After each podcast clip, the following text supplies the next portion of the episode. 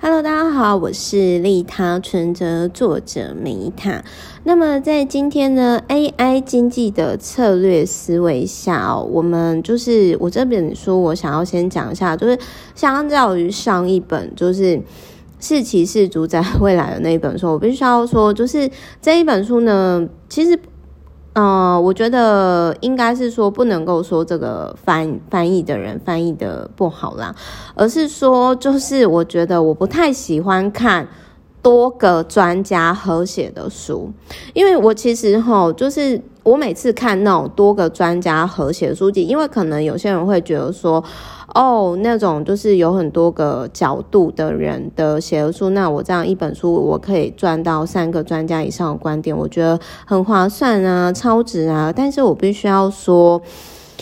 我必须要说的是，就是我不太喜欢，就是其他人其他人在看这种就是多个专家合写，就是国外的翻译书，我不知道大家是怎样讲，而且特别又是那种。教授可能今天为了自己的升等啊，还是职场上加分出的书，就是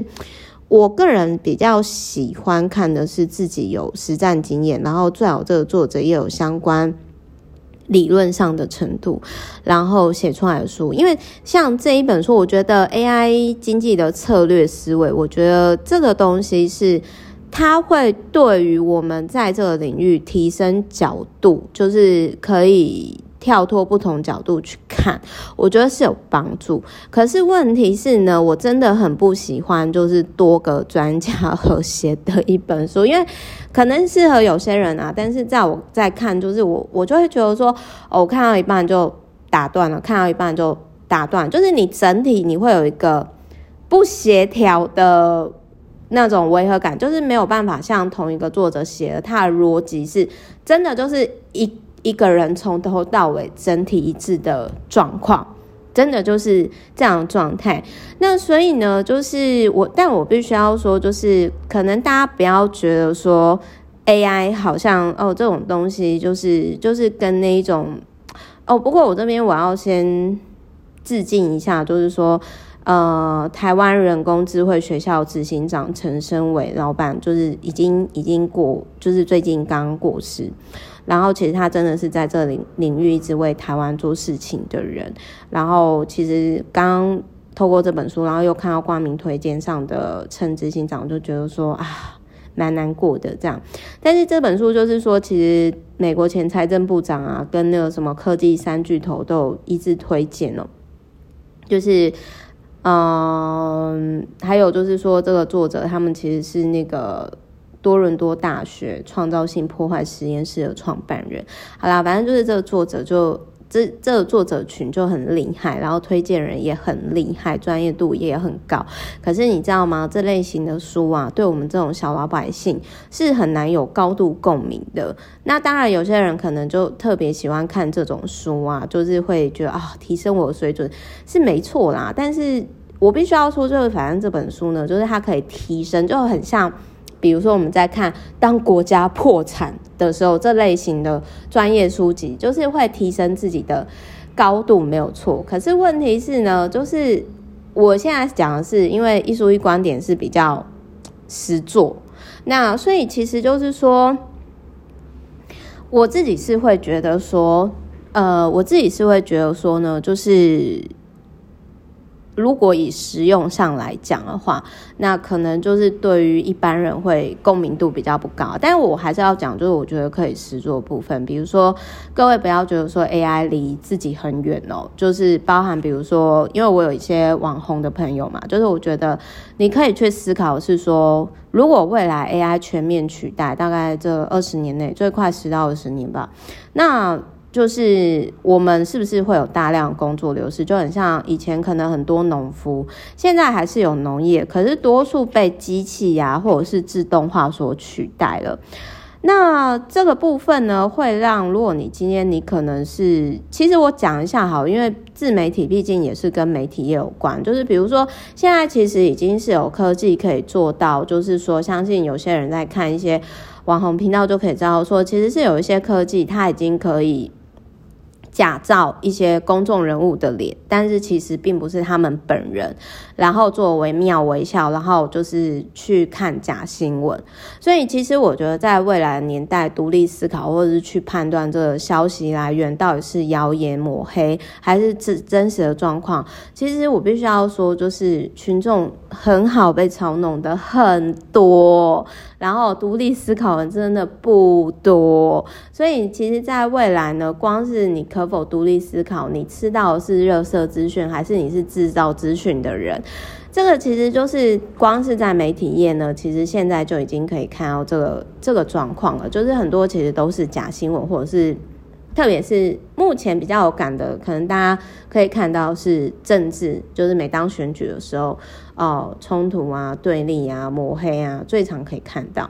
那另外，我想讲一下，就是说，可能有些网红或者是 KOL，我就会觉得说，啊，我我举例来讲哈，比如说 AI，它也的确会冲击到，比如说像 Meta 这类型的自媒体经营者，怎么说呢？比如说像好，有些人可能就觉得 Meta 你就是说书人嘛，虽然我觉得我不是啊，但是 对，但是就是我想要讲一下，就是说我我想要讲一件事情。就是说，呃，现在其实已经有科技，就是比如说，我最近就是我有一个朋友，然后他就传给我说，哎，有有人他们就是用那个 Google 小姐。就是等于说用 AI 说书的方式，然后去讲我利他存折这本书。那我是觉得也还蛮有趣的，我觉得之后也可以玩。所以其实现在已经有一些算是新媒体，他们也用类似，就是你也不用请主播，你就直接就是让 AI 去报道新闻。然后其实就是包含，其实现在已经就是有些虚拟人物的网红，其实是比真人的人气还高啦。所以就是说，其实我觉得。未来的年代会跟现在的年代不一样，所以我觉得现在我们可以开始做，是我自己的做法是，我会跟小我一轮以上的人，因为 Meta 是八零后嘛，但是我现在我持续会做的事情就是，我会持续跟九零后、零零后的人去接触。为什么？因为我想要了解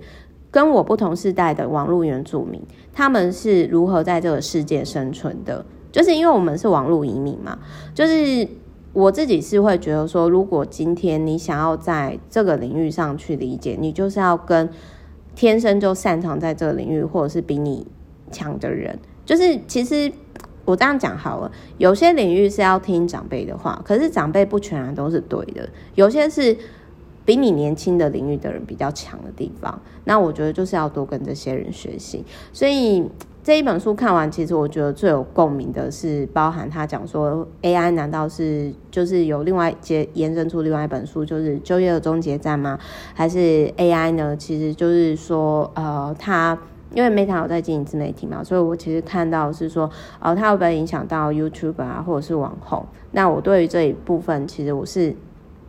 还蛮有共鸣的。那至于这些策略思维呢，对。这些人，他们这些专家很厉害，可是问题是我们都知道说，专家往往不太懂民间疾苦。所以我在看这本书的时候，其实我是觉得有些地方超级不接地气的。可是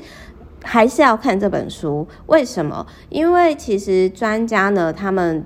人家说曲高和寡嘛，那这群人他带动世界的进步，就是因为他走得比我们还前面。也许到最后出来，也许不符合市场预期，或者是说，哦，可能并不是这样。但是我觉得还是有一定的参考度。反正就是说呢，看书呢，我就喜欢就是那种一下看阳春白雪，一下看曲高和寡这种书籍。所以这本书呢，就是我觉得就是曲高和寡的其中一本的代表。但是这这类型的书籍，也许它不一定代表未来世界的真实反应，可是它对于提升你的视角、提升你看东西的层次是有帮助的。